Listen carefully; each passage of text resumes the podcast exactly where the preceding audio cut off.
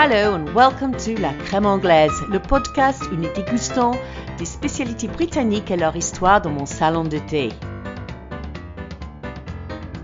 Aujourd'hui, je suis avec Andrew Jefford, un journaliste anglais spécialiste de vin français reconnu mondialement.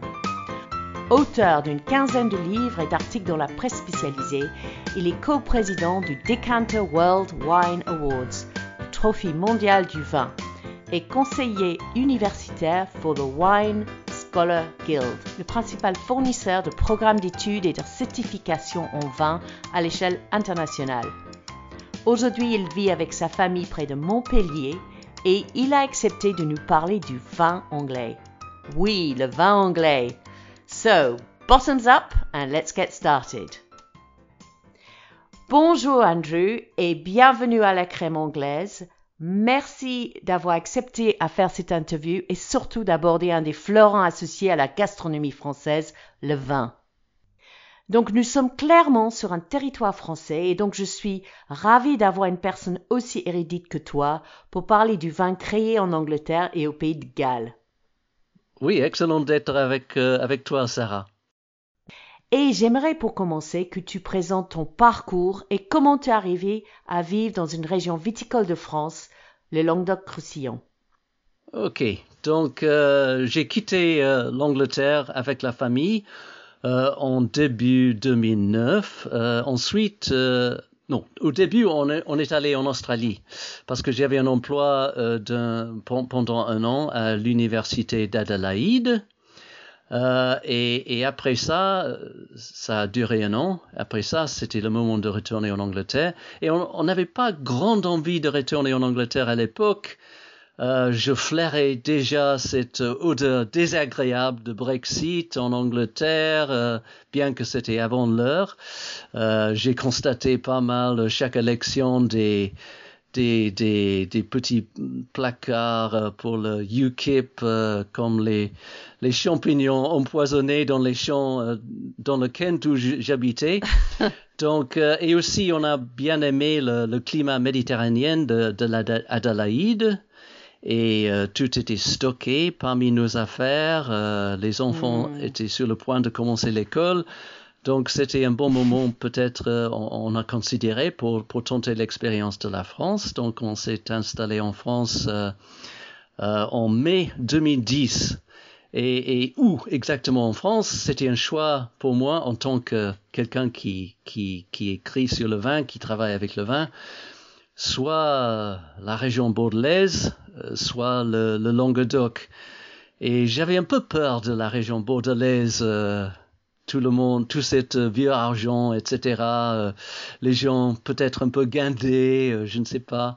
Et, on a préféré le Languedoc parce que c'était plus décontracté.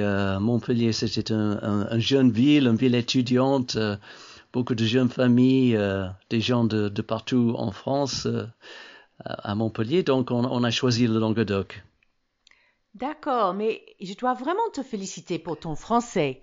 Tu parlais déjà avant de vous installer dans le sud de France, je pense. Un peu, parce que j'ai travaillé évidemment en tant que, quelqu'un qui, qui, écrit sur le vin depuis 20 euh, ans, 25 ans, 30 ans euh, avec, euh, avec la France. J'étais toujours francophile.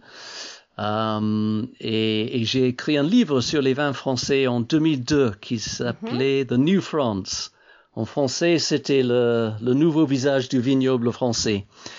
Donc, euh, j'étais déjà, euh, oui, la France et moi étaient déjà les, vieux amis. Une histoire d'amour. Et cette passion donc pour le vin, ça c'est venu euh, comment? En fait, mon, père était prêtre, prêtre anglican. Voilà. Ah donc. et tu piquais le vin de la sacristie?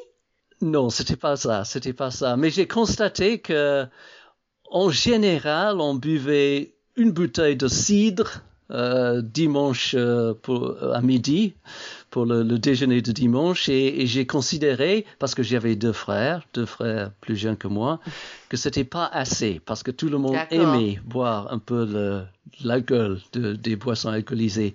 Donc j'ai commencé dès l'âge de, de 16 ans de, de fabriquer le vin moi-même à la maison. Ah bon? Avec euh, le concentré de, de jus de raisin, des, des carottes, Oh euh, des orties, euh, des, des fleurs, euh, comment, des fleurs sureau, elderflower, c'est sureau? Oui, c'est voilà, ça, sureau, des choses comme ça. Donc, toutes cette, ces sortes de, des ingrédients-là, et, et j'ai j'ai beaucoup appris euh, sur, sur le plan fermentation, etc. Beaucoup, j'ai j'ai beaucoup appris sur le, le, le côté technique avec cela. Et dès que j'avais un emploi, j'ai quitté l'école euh, et j'ai pris un, un, un year off, un, un année libre avant d'aller à l'université. Et j'ai j'ai commencé, j'ai- j'avais un emploi pendant sept ans, euh, cette année euh, en tant que, que aide-soignant à un hôpital pour pour les les, euh, les personnes handicapées euh, mentalement. Et donc j'avais un peu d'argent et j'ai commencé à acheter des livres sur le vin, euh, les bouteilles, expérimenter, etc. Mhm. J'ai toujours adoré ça. Donc euh, finalement, j'ai d'abord j'étais euh, éditeur dans le monde de d'édition, mais après quatre ans de ça, je- j'en avais un peu marre. J'ai toujours eu l'envie d'écrire sur quelque chose et, le vin me semblait euh, euh, un sujet excellent. Donc je me suis lancé euh, dans cela après ça. Ah bah, j'adore cette image de toi en train d'expérimenter avec la fabrication du vin à partir de carottes, de sureau, enfin tout ce que tu avais sur la main. Alors je crois que beaucoup de personnes ignorent totalement que la Grande-Bretagne a une histoire de vin, que c'est pas juste que nous aimons beaucoup le boire. Et on boit beaucoup. Alors il me semble qu'il y a aujourd'hui environ 130 euh, caves viticoles en Angleterre. Euh, même plus que ça, il y a maintenant euh, soi- euh, 170 euh, caves viticoles et plus que 800 vignobles. Donc ça, ça a explosé dans ces dernières années. Euh, il y avait, dans l'année dernière, dans 2021, il y avait 1,4 million de Ah vignes ouais. plantées en Angleterre. Donc il y a véritablement un fureur de planter, euh, comme dans le Bordelais euh, au début de, de, de 18e siècle. Ah ouais, c'est énorme. Et, et cette histoire a commencé quand? Et comment? Parce qu'avec notre climat qui a presque aussi mauvaise réputation que notre cuisine en France, comment ça a été possible? Oui, oui. Donc, on avait des Romains en, en Angleterre, comme en France, bien sûr, mais on n'a pas trouvé des, des, des restes ou des, des évidences euh, ar- archéologiques euh, pour, pour la viticulture à cette époque. Ils ont importé le vin, certainement, mais, mais euh, pas de vignes à l'époque euh, romain. Mais par contre, quand on, euh, quand on arrive au livre Doomsday, euh, le célèbre livre euh, Grande enquête ou grand sondage sur les terres ordonné par Guillaume le Conquérant euh, pour déterminer les impôts à payer, bien sûr. Euh, C'était en, en euh, 19, euh, sorry, 1086 à 1087.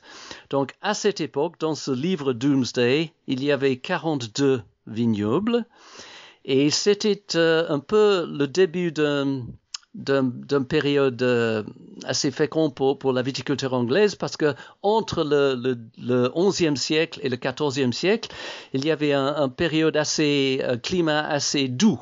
Euh, C'était le, le medieval warm period. euh, voilà. Donc il y avait un essor de plantation de vignes à cette époque, mais tout ça, ça s'est arrêté au fin de, de 14e siècle. Et entre fin de 14e et, et disons 1945, il y avait presque rien, presque rien c'était le grand déclin, euh, sauf euh, quelques excentriques. Euh, mais après 45, euh, il y avait un, un essor de, de, d'intérêt euh, dans, dans, le vin, euh, beaucoup d'expérience, des enthousiasmes. Par exemple, un de mes, plus vieux amis en Angleterre, Peter Hall, euh, c'est un viticulteur et il a commencé en, en 1974. Mais à l'époque 74, c'était c'était que des cépages plutôt allemands, euh, un peu bizarres, des des, des hybrides ou, des, des des cépages nou, nouvelles. Et, et, on, et aussi, c'était que des vents tranquilles à l'époque.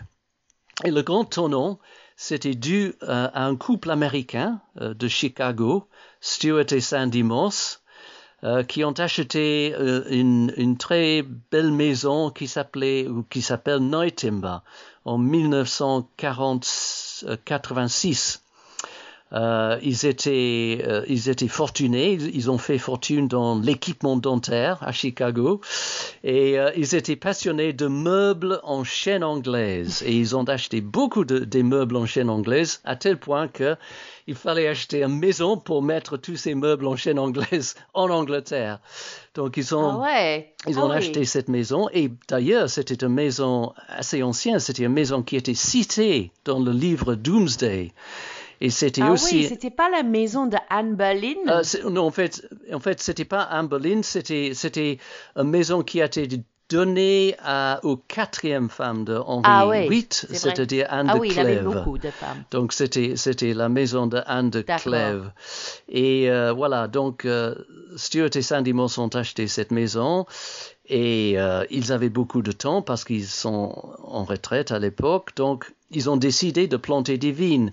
Mais puisque les Américains sont toujours optimistes et, ambitieux, euh, ils, ils ont pensé pourquoi faire, pourquoi pas faire, disons à l'époque, du champagne. On ne dit pas ça maintenant parce qu'on sait bien que le champagne vient de la champagne, etc., etc. Mais à l'époque, on disait oui, on va faire du champagne dans le, le Sussex. Et ils ont planté des, des cépages pour ça. Tout le monde euh, dit à l'époque qu'ils étaient des fous parce qu'à l'époque, on pensait que c'était absolument pas possible de d'arriver à maturité euh, des cépages comme Chardonnay, Pinot Noir, Pinot Meunier, même pour les vins mousseux. Donc euh, c'était euh, c'était un- folie pure, on pensait à l'époque, mais euh, ils ont pris beaucoup de temps euh, à, à, à con- connaître tout le métier. Ils ont pris un consultant de champagne, euh, un monsieur formidable, Jean-Michel Jacquinot, un champenois. Et le premier vin était lancé en 2000, euh, non, pardon, en 1997. Voilà, 1997. C'était un vin de, de 1992, blanc de blanc, première cuvée. Et ça a connu un succès fulgurant, vraiment. Ça a gagné tous les prix, c'était, tout le monde était choqué par la qualité de ça. Et ça a tout à fait changé toute, le- toute, toute le, destin de, de vin anglais. Parce qu'avant, c'était vraiment un joke national, un national joke. C'était une blague nationale Oui. c'était, euh, on toujours faisait, on était vraiment très impoli euh, sur ce sujet de vin anglais. Mais après ce vin de Neutimber, on pensait que, ah, peut-être ça, les vins mousseux, ça va marcher très très bien. Et en effet, euh, c'est exactement ce qu'il ce qu'il s'est passé, parce que maintenant, euh, c'est autour de 60% de la production en Angleterre, euh, 64 e- pour être exact, c'est les vins mousseux. Et, et les cépages qui sont le plus plantés, c'est le chardonnay, 27% en Angleterre, le pinot noir, 26%, et le pinot meunier, euh, 8%, les, les trois cépages classiques euh, champenois. Donc, voilà. Bah, c'est vraiment fascinant cette histoire. Et depuis 20 ans en plus, nous avons vu une vraie accélération dans la qualité du vin euh, qui est produit de l'autre côté de la Manche. Oui. Qu'est-ce qui explique cette dynamique? Euh, plusieurs choses. Euh, la première chose, c'était la décision de faire les vins mousseux, parce que l'Angleterre, en, en tant que terroir, c'est vraiment un terroir apte pour des vins mousseux, c'est-à-dire les vins mousseux style champenois. Il y a aussi style, euh, il y a des autres styles de, vins mousseux, style cava ou style prosecco, qui sont produits dans, des, zones plus, plus méridionaux, moins septentrionaux. Mais ce style champenois, ce style septentrionaux, c'est, exactement ce qu'on trouve en Angleterre. On a même la même géologie. Euh, euh, Tout le monde connaît le, le célèbre cray en Champagne. Euh, bah, on, a exactement la même chose en Angleterre parce que l'Angleterre, c'est l'autre bout du bassin parisien, la formation géologique euh, qui entoure euh, Paris. Donc, on a the South Downs et le North Downs en Angleterre. Et ces deux lignes de, collines sont aussi craies. Donc on, a, on a le même géologie et le climat avec le changement climatique devient de plus en plus apte pour mûrir ces, ces, ces, euh, ces cépages champenois.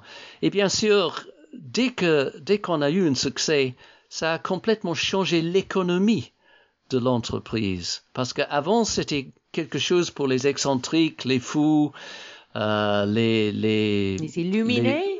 voilà, voilà, les illuminés.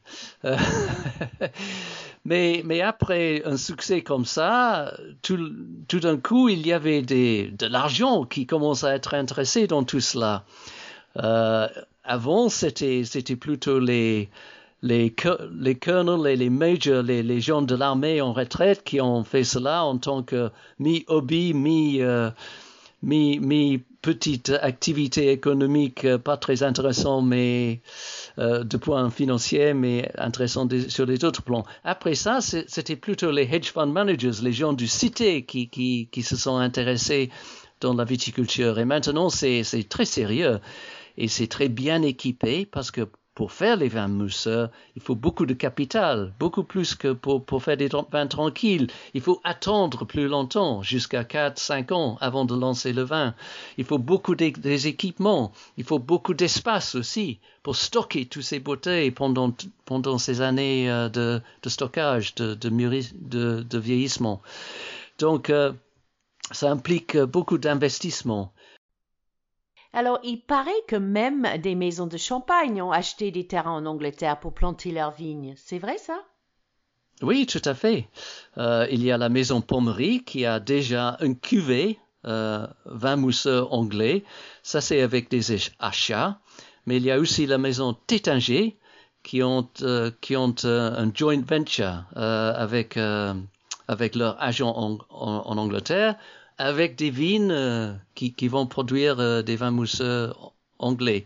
Donc il y a et il y a des autres maisons qui s'intéressent aussi, mais euh, pour l'instant c'est Pommery et Tétinger qui, ont mené la charge. Bah, ça va donner un peu plus de crédibilité peut-être à notre vin mousseux. Et donc c'est le mélange climat, sol et des formations qui font qu'aujourd'hui il y a une vraie explosion de quantité mais aussi de, de qualité. Tu dirais que c'est ça? Oui, tout à fait.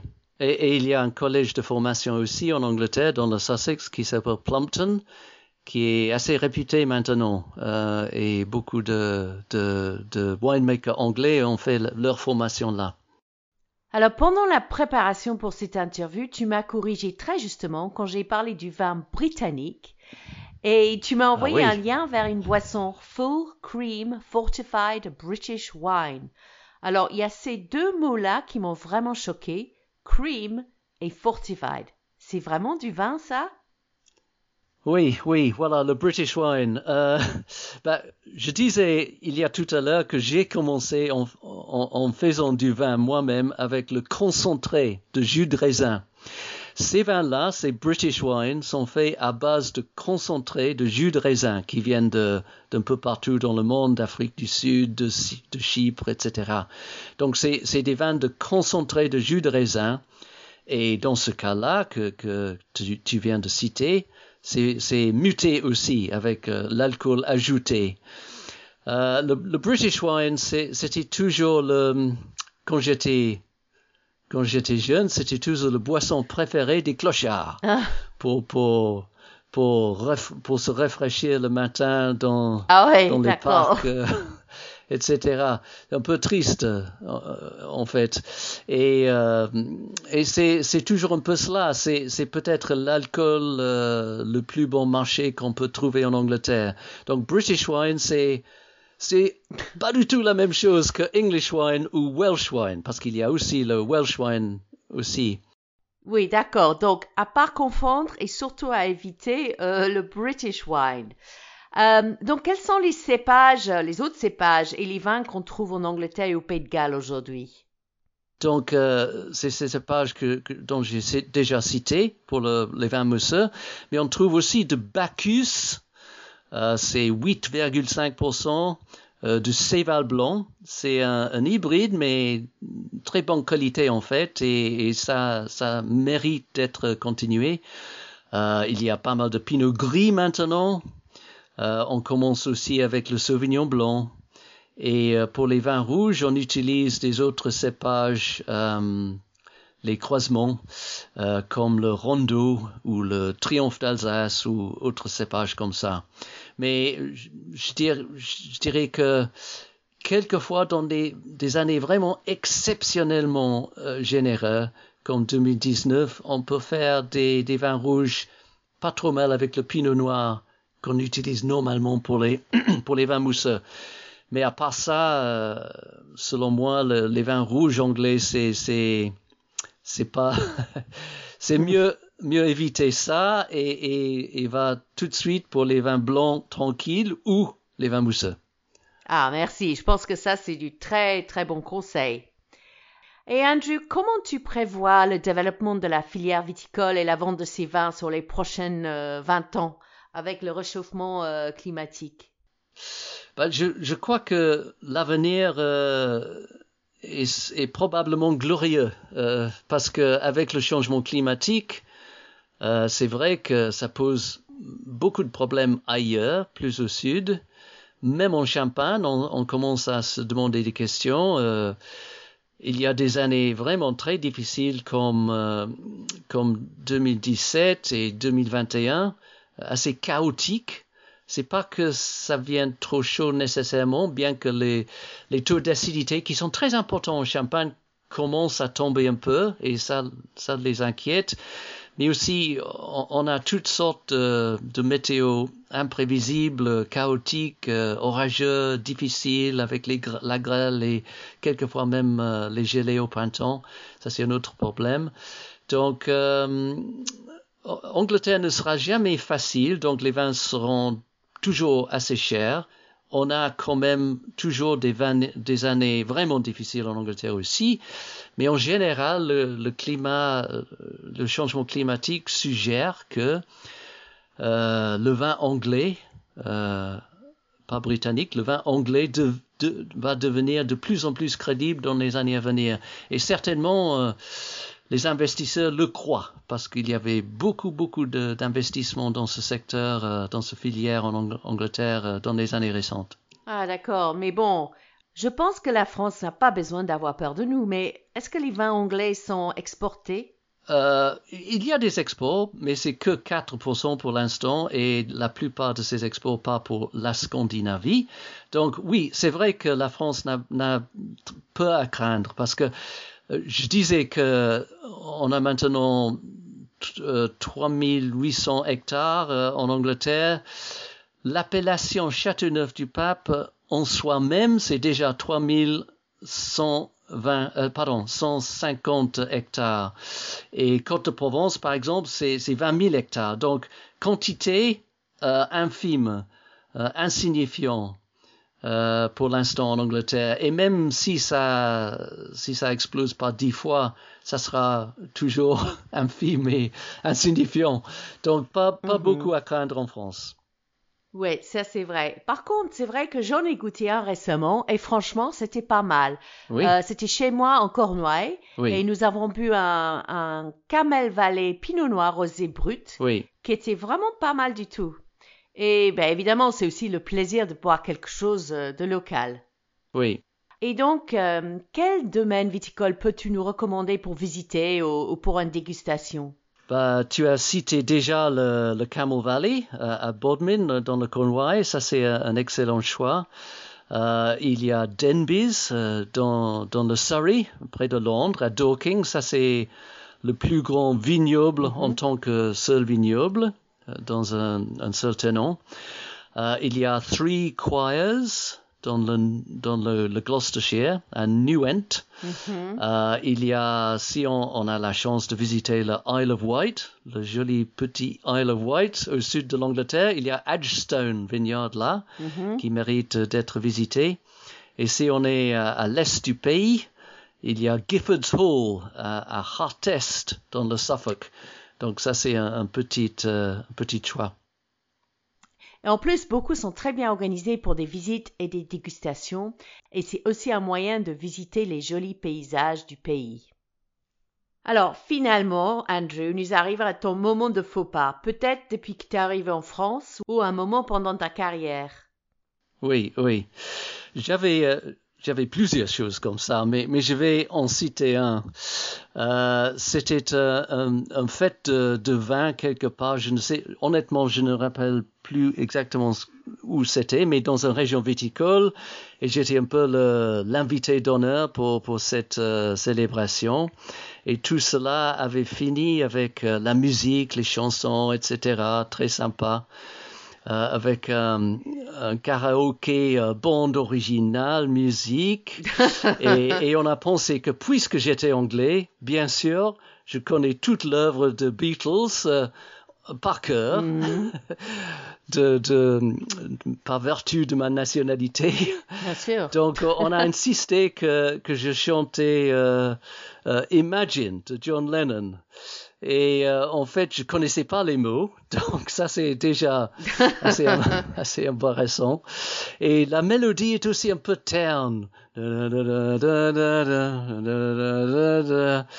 en fait, c'était une performance épouvantable. et et euh, oh là là, ça me blesse toujours. Mais bon, j'imagine que tout le monde était déjà bien arrosé ce soir-là, donc euh, je pense qu'ils ont bien apprécié. Oui, oui. oui, mais quand même.